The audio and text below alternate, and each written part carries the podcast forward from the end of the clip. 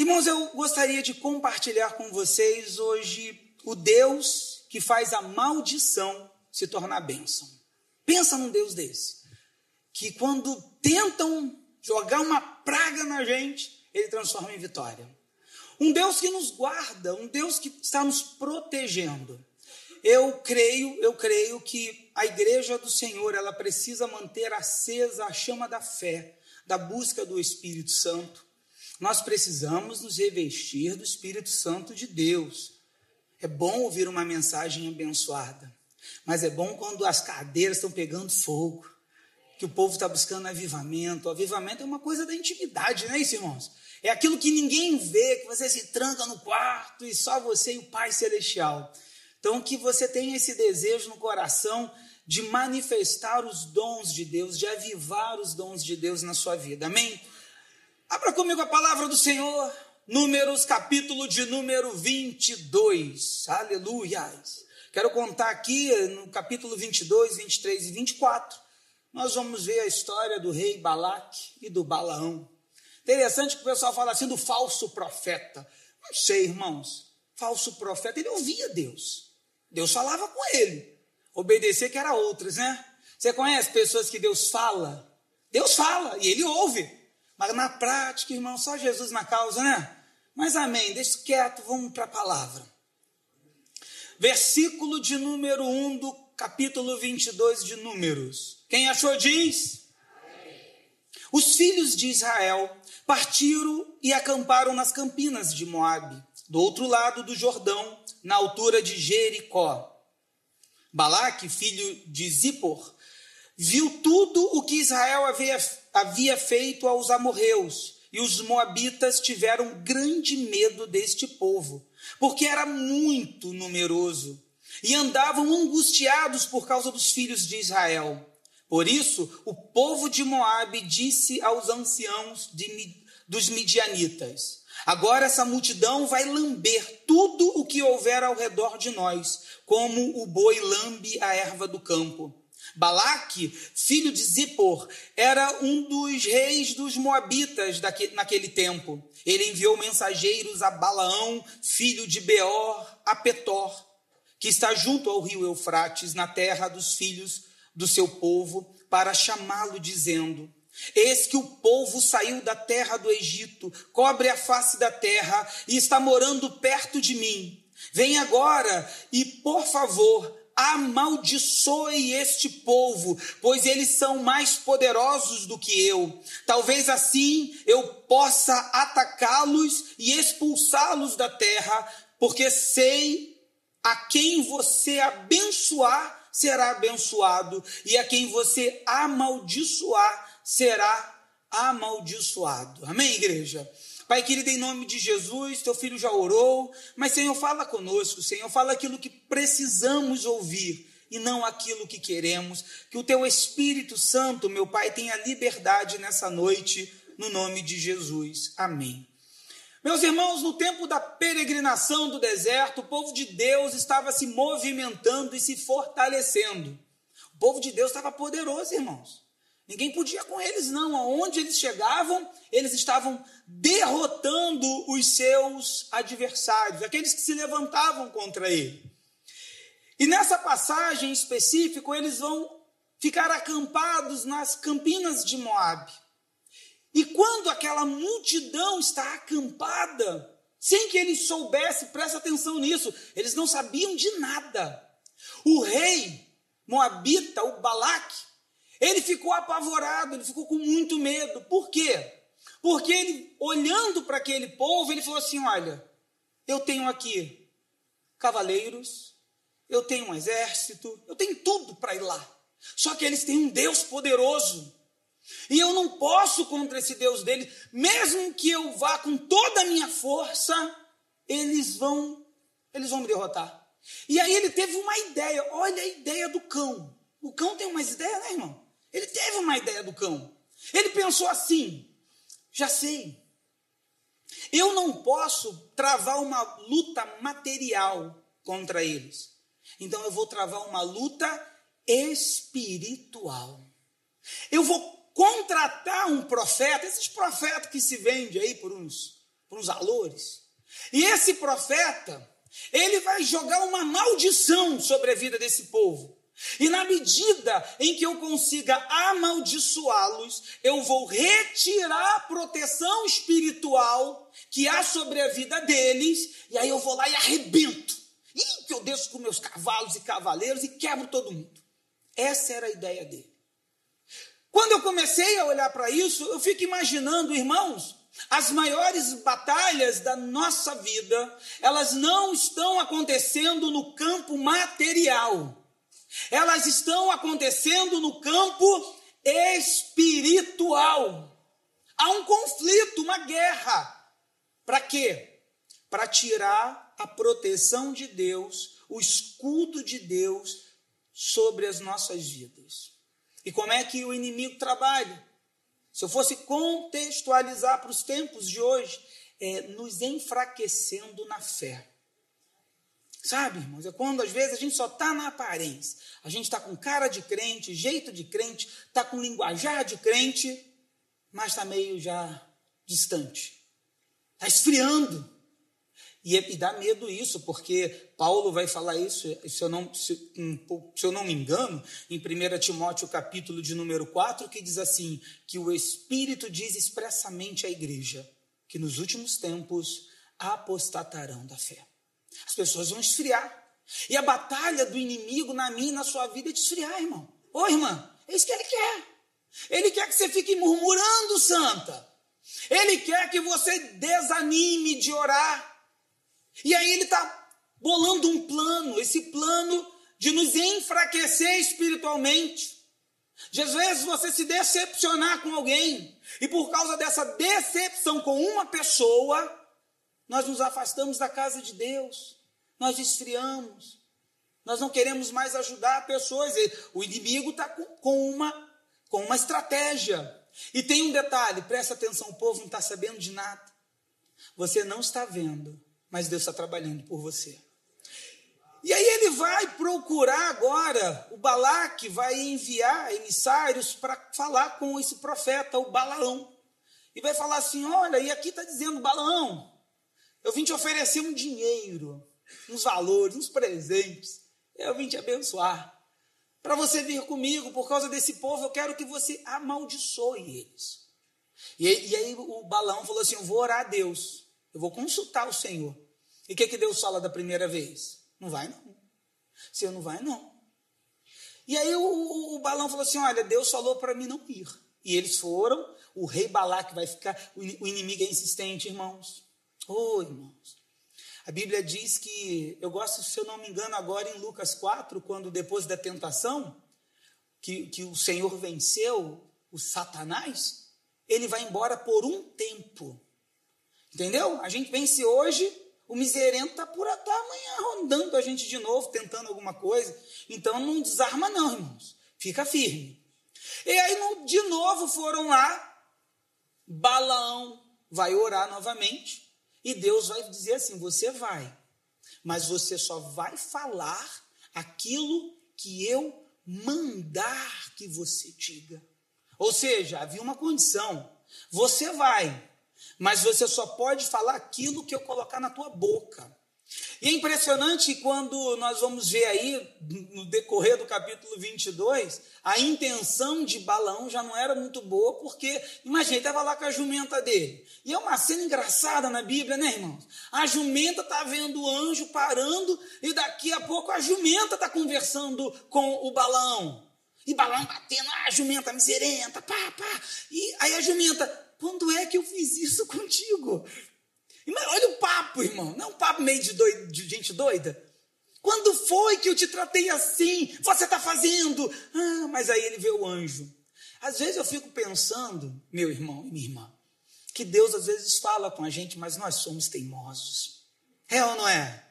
Deus está dizendo, não entra nesse negócio. E você, não, mas é oportunidade de ouro. E Deus está falando, não vai, sabe? Só falta cantar aquela música, não se vá. E você está querendo ir, irmão.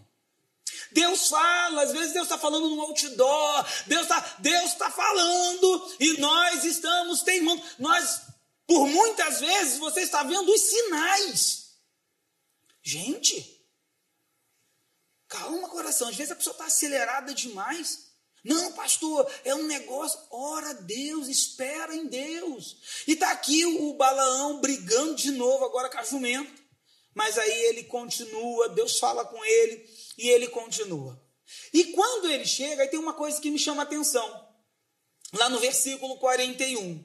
No versículo 41 diz assim: Na manhã seguinte, Balaque levou Balaão até o alto de Bamote Baal, onde viu uma parte do povo. Eu gosto também na, na Almeida Revista e Corrigida, que é, que é uma versão mais antiga, que diz assim: ele viu a última parte. Qual é a visão que ele está tendo de Balmote Baal? A última parte. Ele não está vendo tudo.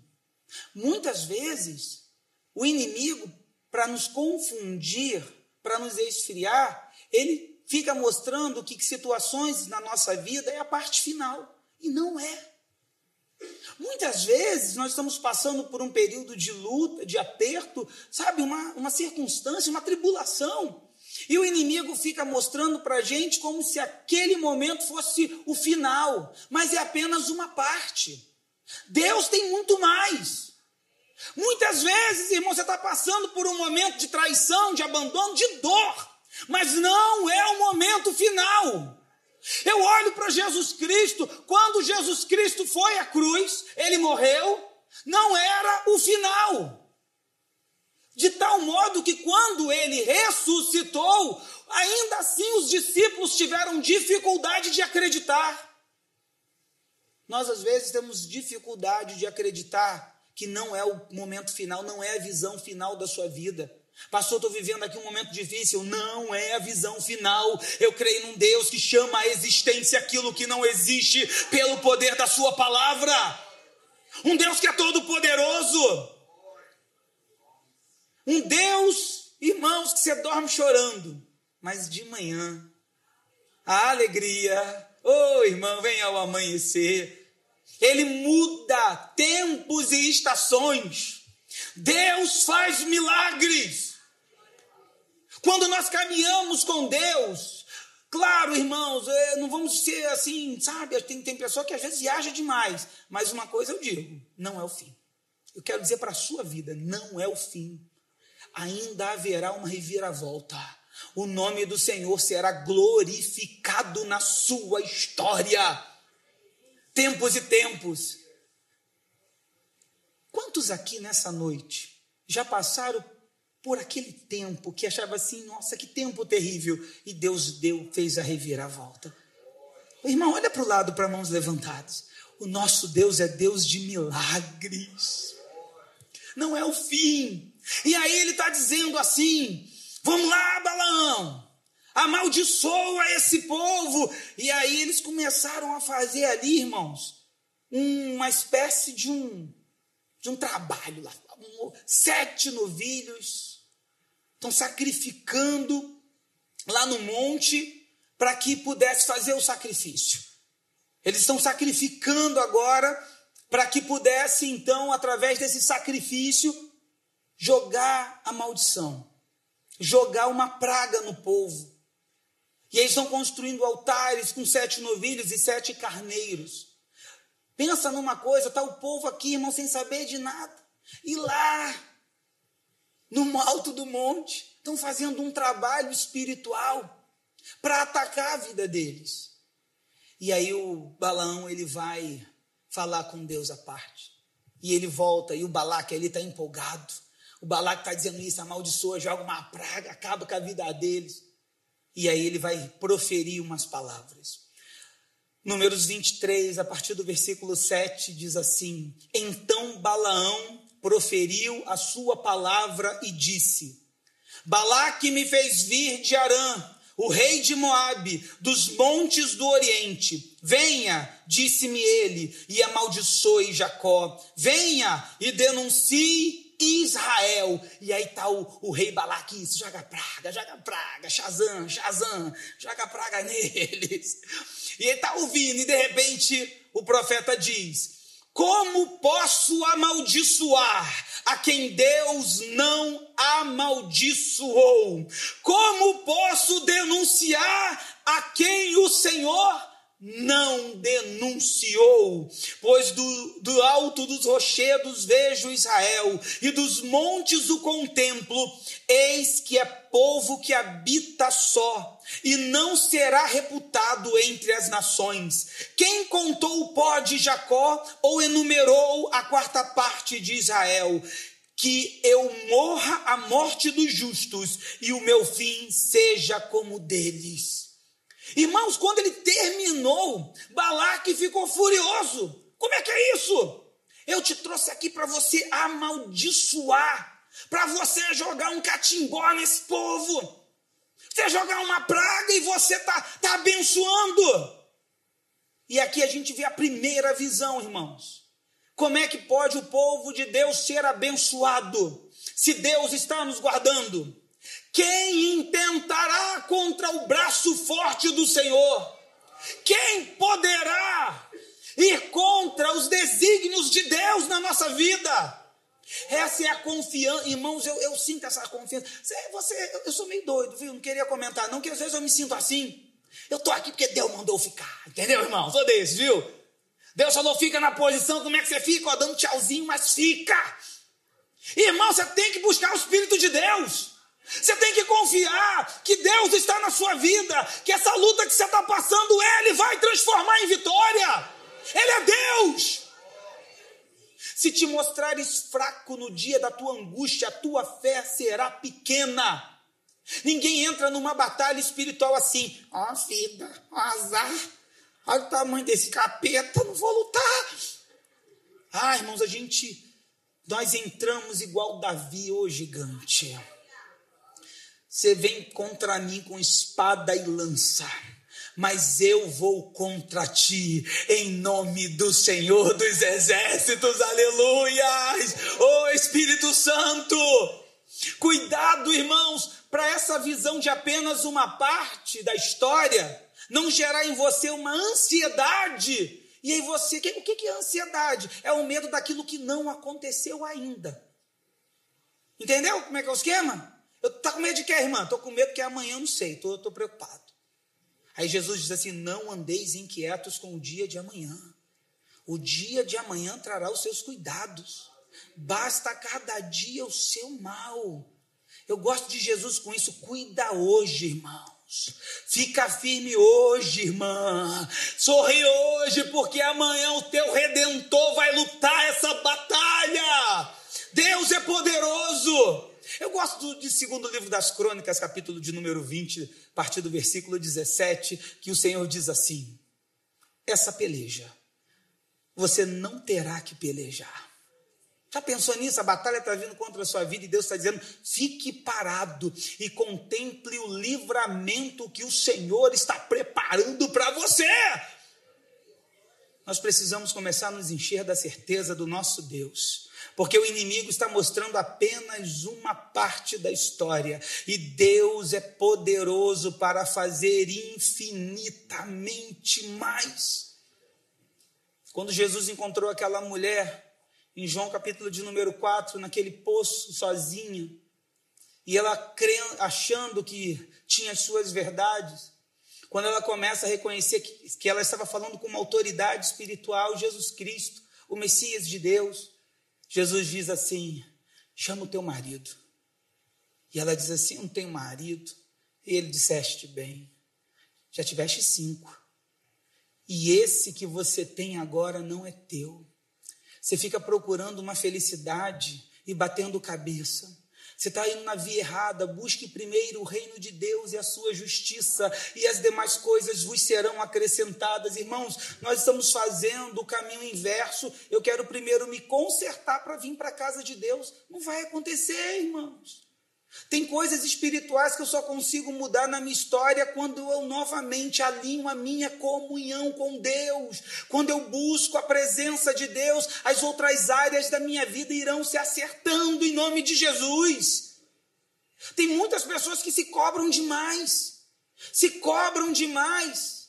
Qualquer erro fica se punindo. Entrega os teus caminhos ao Senhor Confia nele e o mais ele fará. Só que aqui, irmãos, o rei não ficou satisfeito, não ficou com raiva. Como assim? Você não amaldiçoou? Aí pegou ele e levou ele para um outro monte, um monte um pouco mais alto. E aí ele vai ter uma segunda visão que está em Números 23, 13 que diz assim: Balaque lhe disse: Venha comigo a outro lugar de onde você poderá vê-los. Você verá só uma parte, mas não todo ele. E dali amaldiçoe este povo para mim. Veja, mais uma vez, ele está querendo que ele veja uma, parte. Ele não está vendo tudo. Ele tá, é claro que o profeta ele está seguindo uma ordem de Deus, mas ele não está vendo tudo. E aí eu fico às vezes pensando que quando você tem momentos da vida que quando eu só entendo uma parte da história, ou estou vendo apenas uma parte da história, tem algumas promessas de Deus que não combinam com a minha realidade. Porque quando Deus faz uma promessa para um homem e uma mulher, muitas vezes você vai achar que aquilo é impossível de acontecer na sua vida. Eu vejo isso porque Deus encontra com Jacó no meio de sua fuga no deserto, indo para a casa do seu tio Labão, fugindo. E aí lá, no deserto, Deus vai fazer promessas: em ti serão benditas todas as famílias. Irmãos, tem momentos que Deus faz promessas na nossa vida e que é impossível. Você diz assim: Deus, como? Como é que isso pode mudar na minha vida? Oh, irmãos, mais uma vez quando nosso Deus ele nos promete, não é que ele está construindo essa possibilidade, não. Quando Deus faz uma promessa, ele já tem a possibilidade pronta. Ele está te convidando para você caminhar ao encontro dela. Quando Deus diz que vai te abençoar, não é que Ele está construindo a bênção, a bênção já está pronta. Ele está chamando você, para você se acertar, se colocar no caminho e ir em direção àquilo que Deus separou para a sua história. Aleluias! Quando ele vai chegar de novo, tá, mais uma vez vão preparar lá os sete novilhos, sete carneiros, ou, ou, outro trabalho espiritual que estão fazendo, e o povo não sabendo de nada. E ele vai dizer lá: amaldiçoa, amaldiçoa. E aí, para resumir, irmãos, apenas o versículo 19 do capítulo 23, resumindo essa segunda tentativa de maldição, ele vai dizer assim: olha. Deus não é homem para que minta, nem filho do homem para que se arrependa. Acaso ele fala e deixa de agir? Acaso ele promete e deixa de cumprir? O que, que ele está dizendo aqui? Que quando Deus promete, ele cumpre. Quando Deus nos faz uma promessa, irmãos, ele movimenta céus e terra a seu favor. Ele movimenta. Eu, eu, eu vou dizer uma coisa para você que tem uma parte que cabe ao homem fazer. Também nós devemos nos esforçar. Nós também devemos levantar a cabeça. Eu me lembro que quando eu era, eu comecei a trabalhar muito cedo, muito cedo. E eu trabalhei muito cedo na, na, nas indústrias antárticas, né, que Ambev antigamente era Antártica, lá na rua do Riachuelo com Inválidos. E eu, muito novinho, perdi o emprego, porque a, a filial fechou, ali abriu em Jacarepaguá, enfim. E eu, gente, eu tinha vergonha eu tinha que arrumar emprego. E os antigos, antigamente, a minha avó, a minha mãe falavam assim: bota uma roupinha simples e vai atrás de emprego. Vocês conhecem o mercado de São Sebastião? E tinha que procurar emprego, eu ia botar currículo. Só que assim, irmão, já viu quando você, você vai pedir emprego já com vergonha, dizendo assim, não me emprega não, moço? já viu? Eu praticamente não, não quero não. E aí eu subi desanimado para casa, sabe? Sapato empoeirado, triste. Aí eu encontrei um amigo meu, o Fabinho que Fabinho estiver me ouvindo, Fabinho, Fabinho, você é o Fabinho. Ele, o Fabinho, era um menino positivo, pastor Paulinho. Era uma pessoa, assim, sabe, que era positiva. Ele tinha um pouquinho assim, sabe? Ele, era bem chudinho. Eu falei com ele, Fabinho, que ele estava indo aonde? Eu falei, estava procurando emprego. Estava procurando emprego? Rapaz, está no dia de sorte. Vou te ajudar hoje. Irmãos, eu falei, não, eu vou para casa. Não, você vai comigo no mercado de São Sebastião. Pastor, gente, eu fui com ele. E ele foi me apresentando. Esse aqui é meu primo, virei primo dele. Esse aqui é meu primo. E me levou, me levou numa empresa, me levou em outra, e eu com vergonha. Aí teve uma hora que ele falou assim para mim, cara, pelo amor de Deus, levante essa cabeça. Você está assustando o empregador. Irmão, você levanta essa cabeça em nome de Jesus. O diabo está rindo de você, faz assim, ó. Jesus está contigo. Aí o que, que eu fiz? Levantei a cabeça, né? Eu sei que fui no emprego, o seu riso a tia, lembro até hoje, me empregou, irmãos.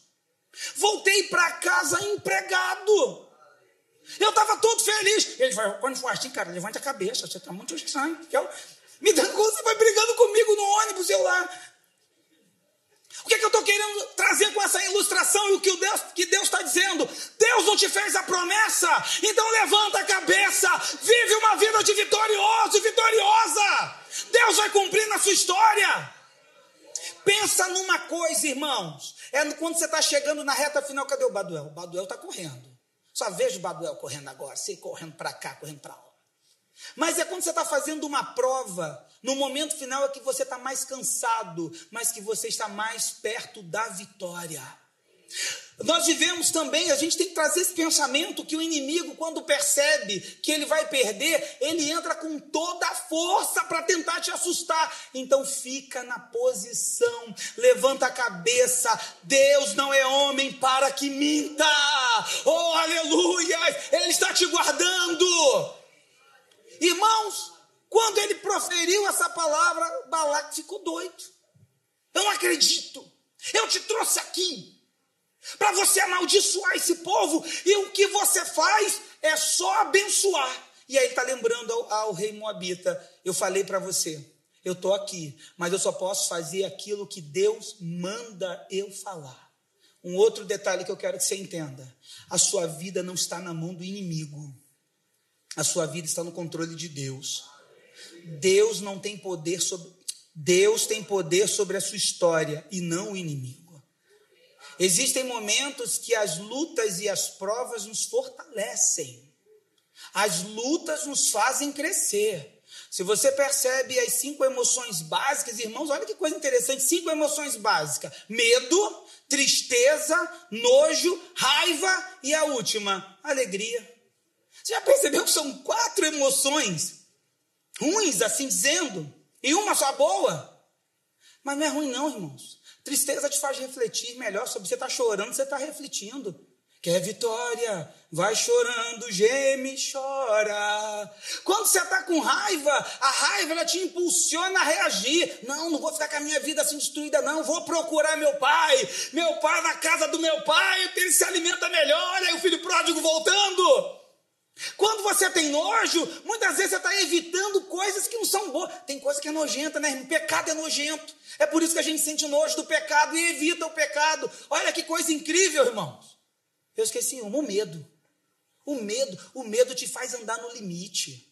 Claro que medo demais vira patológico, né? Mas o medo te faz fazer escolhas seguras. Entende, irmãos? Para você ter alegria. Então, nem sempre aquilo que parece que é ruim nas nossas vidas é ruim.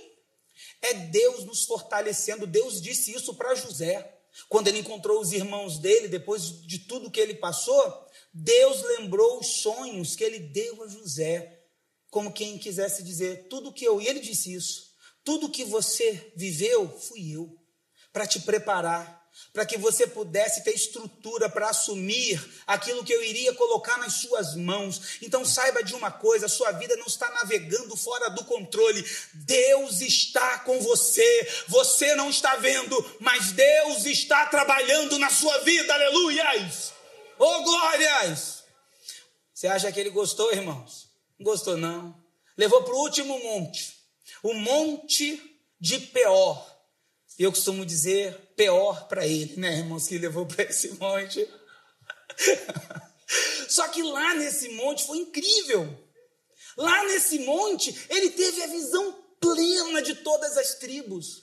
Lá nesse monte, Balaão viu as tribos separadas com as suas bandeiras. Irmãos, ele ficou animado e ele nem precisou mais consultar a Deus. Ele teve a certeza, ele teve plena certeza do que ele deveria agora falar. Deixa eu te falar uma coisa. Vai ter um dia na tua história que Deus vai te dar a visão plena do que ele está fazendo. Você vai ver ele, ele, você vai ver na tua geração, porque as promessas que Deus nos faz, ele não está fazendo somente para essa vida, não. Ele está fazendo para uma continuidade, irmãos. Deus é Deus que no tempo ele vai cumprindo tudo aquilo que prometeu.